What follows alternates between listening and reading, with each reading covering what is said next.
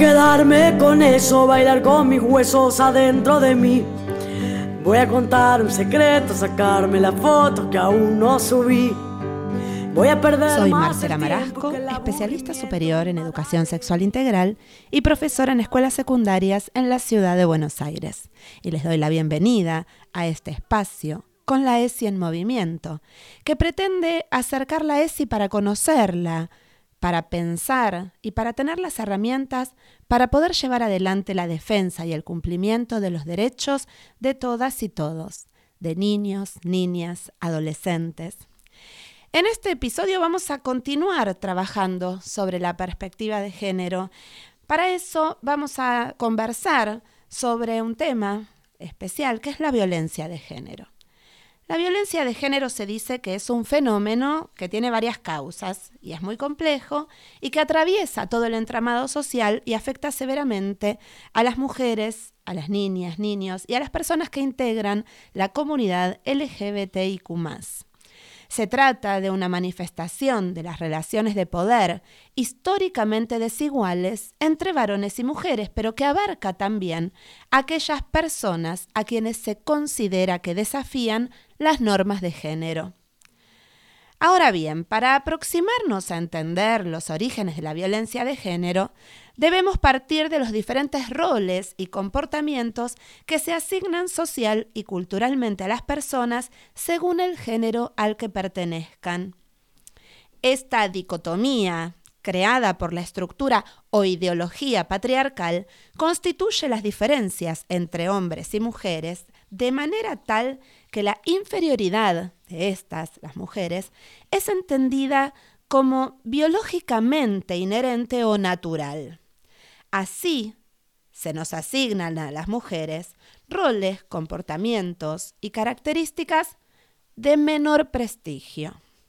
Mientras que de los hombres se espera que sean fuertes, agresivos y racionales, de las mujeres se espera todo lo contrario, que seamos dulces, emocionales, pasivas, hogareñas.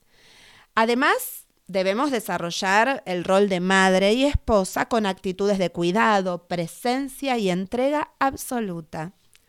La función fundamental es la de la reproducción, la educación, y debe desarrollarse en el espacio privado, es decir, en el hogar. Esto genera dependencia económica, social y sexual hacia el varón, por lo que no hay una individualidad ni podemos valernos por nosotras mismas, siempre es en función de ese otro. Como contrapartida del hombre se espera que sea la cabeza de la familia, el proveedor y que se desarrolle en el ámbito público. En este sentido, hay una premisa de desigualdad que es jerárquica entre el hombre y la mujer, se da en el seno de la familia y que se constituyó como algo natural. Y si bien esta estructura va sufriendo modificaciones con el paso del tiempo, especialmente a partir de las, con- de las conquistas del movimiento feminista, los feminismos, movimiento de mujeres y diversidades, no deja de ser un modelo que determina y condiciona de diferentes aspectos la vida cotidiana en el siglo XXI. En un contexto así, para poder construir relaciones libres de violencia, es necesario, desde la primera infancia, transformar esos vínculos y roles estereotipados. Para eso vamos a compartir algunas conceptualizaciones. Sabemos que mujeres y hombres somos diferentes y eso no constituye un problema. También entre las mujeres y entre los hombres existen diferencias, por ejemplo, de cultura, de nivel educativo, de situación económica, entre tantas otras.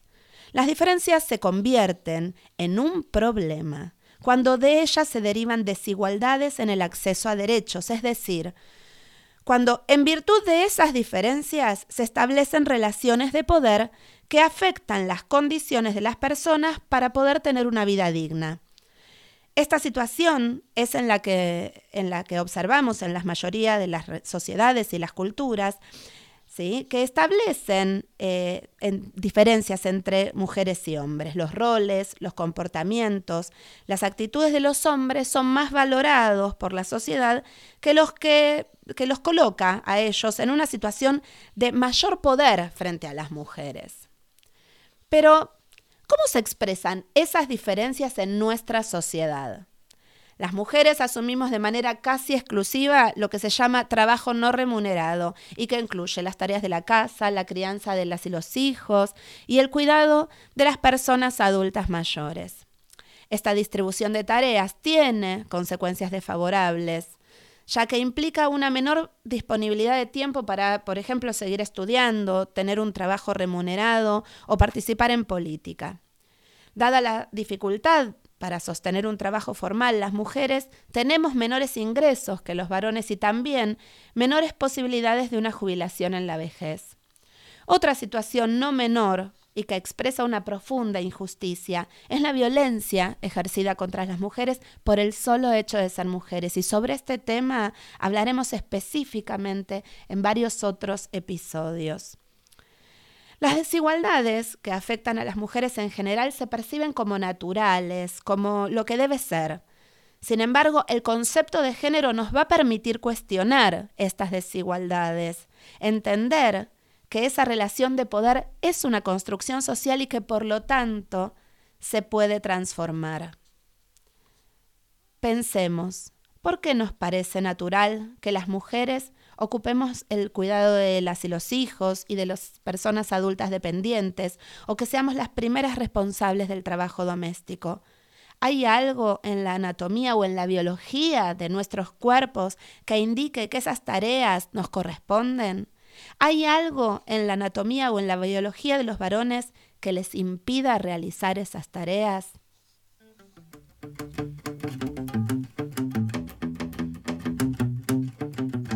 Creo en lo imposible.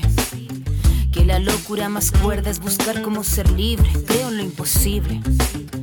Que de nuestras espaldas brotarán las alas que nos harán volar invencible. Creo en lo imposible que el símbolo silenciará el efecto de sus misiles. Creo en lo imposible, creo que es posible hacer de este mundo un mundo sensible. Creo en nuestros sueños como punta de lanza, el arma perfecta para nivelar la balanza. Creo en las acciones, las acciones cotidianas que te llenan de vida, te llenan de esperanza. En lo pequeño radica la fuerza, con tu cariño yo caminaré. Imaginando rutinas bellas para dar vuelta al mundo al revés. Empezar por nuestra casa primero, romper con todo nuestro miedo. Ser consecuente de cuerpo y de mente para alzar el vuelo por senderos nuevos. Porque tu luz cotidiana enciende la sonrisa que sale por la mañana. Creo en ti porque veo tu fuerza inexplicable, proviene del dolor y tu lucha florece del amor. Porque en ti me veo yo. con problemas y dilemas, con trabas, con vallas, con tropiezos y con penas. Creo en el cotidiano que hemos hecho mano, tallado con el paso de lo que caminamos. Nadie muestra su careta, sonrisas y moriquetas. Solo esconden la verdad, desarticulando la micropolítica de la vida personal. Creo nuestros sueños, volando para el cielo. Creo en tus acciones más fuertes que balas, transformando nuestro barrio al final de la jornada con ideas que el dinero convencer los convencidos, ni a predicar a los que se sienten vencidos. Yo vine a compartir con quien haya entendido que la pelea empieza por el nido. Porque tu luz cotidiana enciende la sonrisa que sale por la mañana. Creo en ti, porque veo tu fuerza inexplicable, esa puta dignidad Creo en ti, yo reafirmo que tu rabia proviene del dolor y tu lucha florece del amor. Porque en ti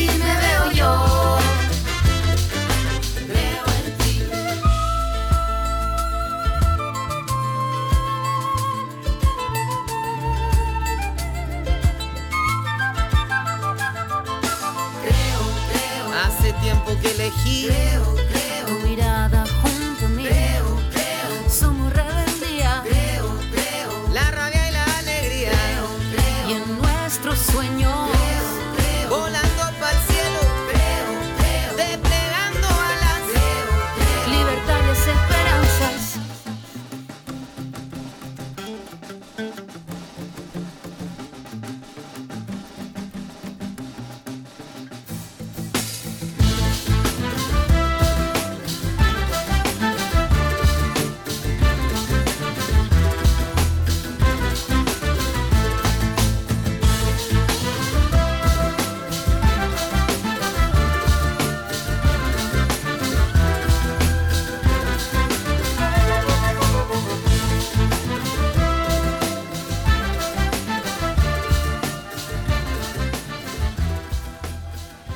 características de cada género, que son construcciones culturales, aprendidas en la familia, en la escuela, en el trabajo, en la comunidad, se presentan como fundadas en el sexo, es decir, en las diferencias biológicas del macho y de la hembra. Así, por ejemplo, de la capacidad biológica de la mujer para gestar, parir y, amamantar, se deducen como naturales capacidades que en verdad se adquieren, que se aprenden, que se transmiten en la familia de madres a hijas, por ejemplo, la tarea de cuidar, alimentar, educar, etc.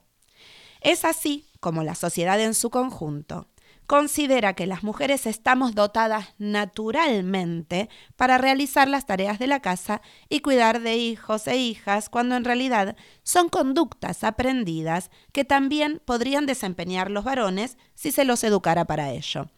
Se pretende presentar como natural algo que es del orden de la cultura y por lo tanto, como decíamos, puede transformarse. Paulo Freire, educador popular, decía, la cabeza piensa donde los pies pisan. Por eso, en las escuelas, en los talleres comunitarios, una de las metodologías de trabajo que se propone para el abordaje de la ESI es la de taller participativo que se apoya en la fuerza de la construcción colectiva del conocimiento. Esta metodología se basa en que el proceso de enseñanza y el proceso de aprendizaje se construye entre todas y todos y en la premisa de la educación popular que afirma que siempre aprendemos precisamente porque todas y todos sabemos algo y al mismo tiempo ignoramos alguna otra cosa. El encuentro con otras y otros pone a prueba nuestros saberes y experiencias, enriqueciéndolos y transformándolos. La naturalización de la construcción de los roles y estereotipos de género nos atraviesa desde muy temprano en la vida, marcando la historia y los cuerpos de las personas. La mera transmisión de información se vuelve insuficiente, por lo que es necesario generar encuentros y experiencias que sean críticas. Allí radica la pertinencia de esta metodología y de esta perspectiva. Es por eso que en los espacios de construcción y de desarrollo de la ESI, la intención es que se pongan de manifiesto los saberes con los que cuentan quienes participan de esos encuentros. Es fundamental promover el intercambio por medio de diversas técnicas, preguntas disparadoras, dinámicas lúdicas, materiales audiovisuales, distintas cosas. Establecer el punto de vista sobre el tema de quienes participan y sus conocimientos e interés es el punto de inicio de cada una de las actividades que en general se plantean para trabajar la ESI. Promover la participación implica poder escuchar, respetar las diferencias y disensos y también poder generar acuerdos y consensos sobre los temas que se van a tratar. Para ello, es necesaria, por ejemplo, la disposición en ronda de quienes participan, para que nadie ocupe un lugar diferenciado en ese espacio. El trabajo en pequeños grupos también refuerza la participación. De este modo, quienes no se animan a hablar adelante de todo un grupo podrán hacerlo con mayor confianza en un grupo reducido y así poner eh, de manifiesto cuáles son sus ideas, sus diferencias, sus disensos, sus acuerdos. El principal objetivo de este tipo de metodologías es facilitar que se generen preguntas y propiciar una lectura crítica de las propias concepciones, de las propias ideas, de esas que están construidas en nuestra mente y que ya han sido llevadas adelante durante años, siglos y que están tan arraigadas. Es decir, se pretende incentivar el desarrollo y la resignificación de los imaginarios y esas percepciones ¿sí? que manifiestan las personas que participan de estos encuentros respecto de las experiencias vividas, sus creencias, ¿sí? que están relacionadas con la construcción de roles y estereotipos de género. Por ejemplo, hacia la violencia hacia las mujeres y los mandatos de masculinidad hegemónica, como hablábamos antes. Una de las actividades que para poder trabajar las relaciones y los vínculos podría ser, por ejemplo, sobre un papel afiche, las y los participantes completan las siguientes frases que están inconclusas. En una relación me gusta, puntos suspensivos, y en una relación no me gusta, y otra vez puntos suspensivos y ahí completar. Quien coordina la actividad podrá hacer estas preguntas disparadoras. ¿Qué es lo que más se repite en las respuestas una vez que todos hayan participado? ¿Por qué les parece que se repiten estas cosas? ¿Y qué es lo que menos se repite? ¿Por qué será? ¿Qué hacemos con esas cosas que no nos gustan? Luego se podría debatir en plenario y se arma un nuevo glosario, una nueva lista de palabras que identifiquen formas de relacionarse libres de violencias.